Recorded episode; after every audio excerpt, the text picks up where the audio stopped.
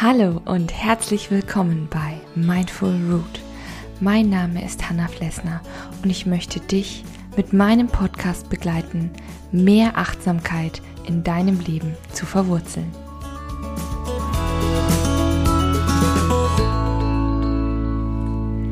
Hallo und guten Morgen zu einer neuen Folge von Mindful Root. Ja, wie du das letzte Mal mitgekriegt hast, ähm, hatte ich eben Corona und war ziemlich stark erkältet. Jetzt klinge ich noch ein bisschen nasal, aber ansonsten geht es mir wieder gut und ich bin wieder auf den Beinen. Aber ich habe mir gedacht, ich nutze auch diese Folge nochmal zum Anlass, um das Thema achtsam krank sein mit dir zu besprechen.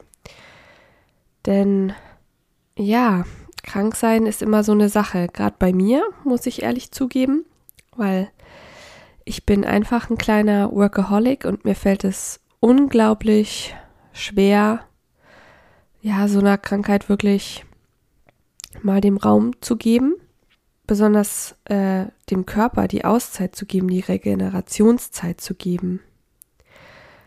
Und ja, da musste ich gerade bei Corona auch ein bisschen mehr Rücksicht nehmen und da ein bisschen mehr auf meinen Körper hören.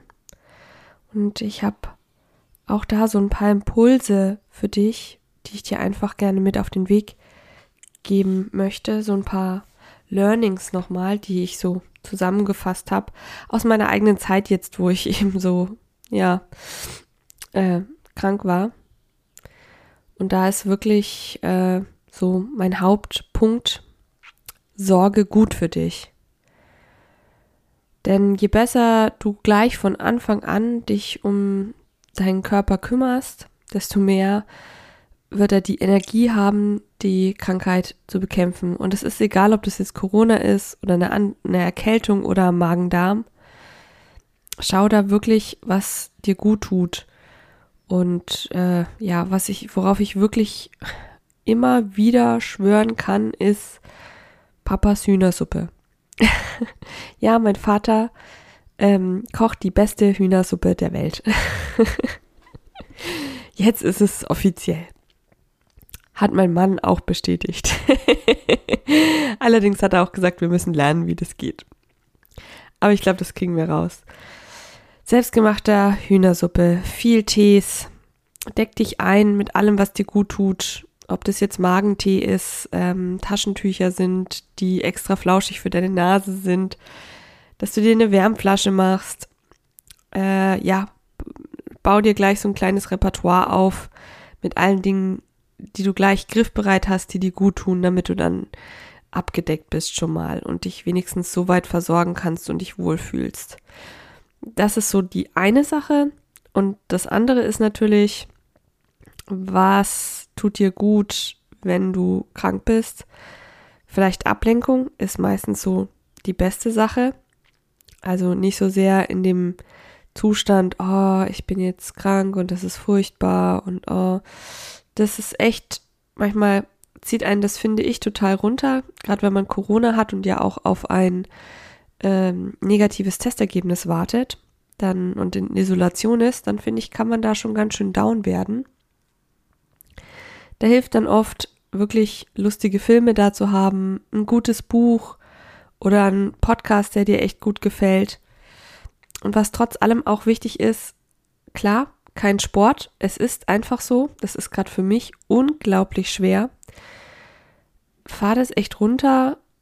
Ähm, geh, wenn es irgendwie geht, aber an die frische Luft oder lüfte gut durch, weil frische Luft ist auch egal eigentlich bei welcher Erkrankung immer eine Wohltat und natürlich auch Vitamin D, wenn du einfach rausgehst, wenn du dir die Sonne jetzt gerade im Moment sowieso die Sonne ins Gesicht scheinen lässt, wenn du tief durchatmest, das tut dem ganzen Organismus einfach so, so gut, aber mach es in dem Rahmen, wie es dir möglich ist.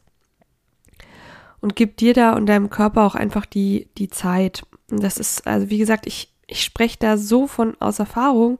Ich muss das selber oft, äh, muss ich mich daran erinnern, dass ich dann halblang mache. Und vor allen Dingen ist es ganz wichtig, zwinge dich nicht selbst wieder auf die Überholspur. Also bleib dann auch wirklich mal zu Hause, auch vielleicht ein, zwei Tage länger. Dann ist es auch so, dass du natürlich nicht nur achtsam mit dir bist, sondern auch achtsam gegenüber deinem Umfeld, weil du natürlich deine Kollegen nicht ansteckst. Früher wäre ich so jemand gewesen, ich hätte mich, egal wie es mir gehen würde, ob ich Magenkrämpfe bis zum Abwinken gehabt hätte, ich hätte mich irgendwie in die Arbeit geschleppt. Und das ähm, würde ich heute nicht mehr machen, weil ich auch weiß, dass es nicht nur achtsam, unachtsam mir gegenüber ist, sondern eben auch meinen ganzen Kolleginnen und Kollegen, meinem ganzen Umfeld. Und gesund wird dadurch niemand. Gerade wenn du noch nicht so weit bist und dein Körper nicht so weit ist. Stattdessen würde ich dir vorschlagen, nutze die Zeit für dich selber. Geh in dich, ähm, beschäftige dich mit dir selber, mit deinen Hobbys, was dir gut tut, ähm, das, ich meine, manchmal ist es so, dass man dann wirklich im Bett liegt und denkt, wow, ich habe es geschafft, ein Buch durchzulesen. Das, was schon seit Monaten auf meinem, meiner Liste steht oder auf meinem Schreibtisch liegt, auf meinem Nachttischchen und mich anlächelt, lies mich, lies mich und ja, also, oder du kannst sagen, hey, wow, ich habe echt vier Podcast-Folgen am Stück gehört. Einfach mal so. Oder ich habe meine Lieblingsserie auf Netflix durchgesuchtet. Es macht es wirklich. Schau, dass es dir da echt gut tut. Weil die Arbeit, die wartet auf dich und mach dir da auch keine Gedanken drüber.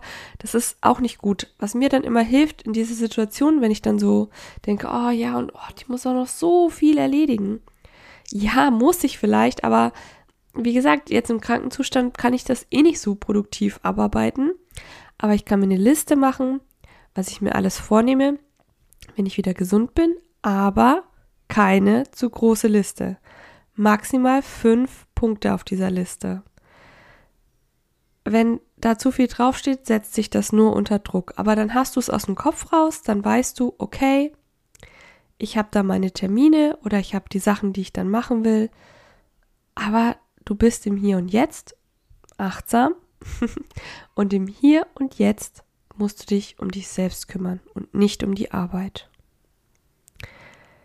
In diesem Sinne hoffe ich, dass du gut und gesund noch durch den Mai kommst. Wir hören uns auf jeden Fall nächste Woche wieder, wo ich denke mal ein bisschen weniger nasal noch klingen werde. und falls du weitere Tipps möchtest, dann findest du mich natürlich auf Steady.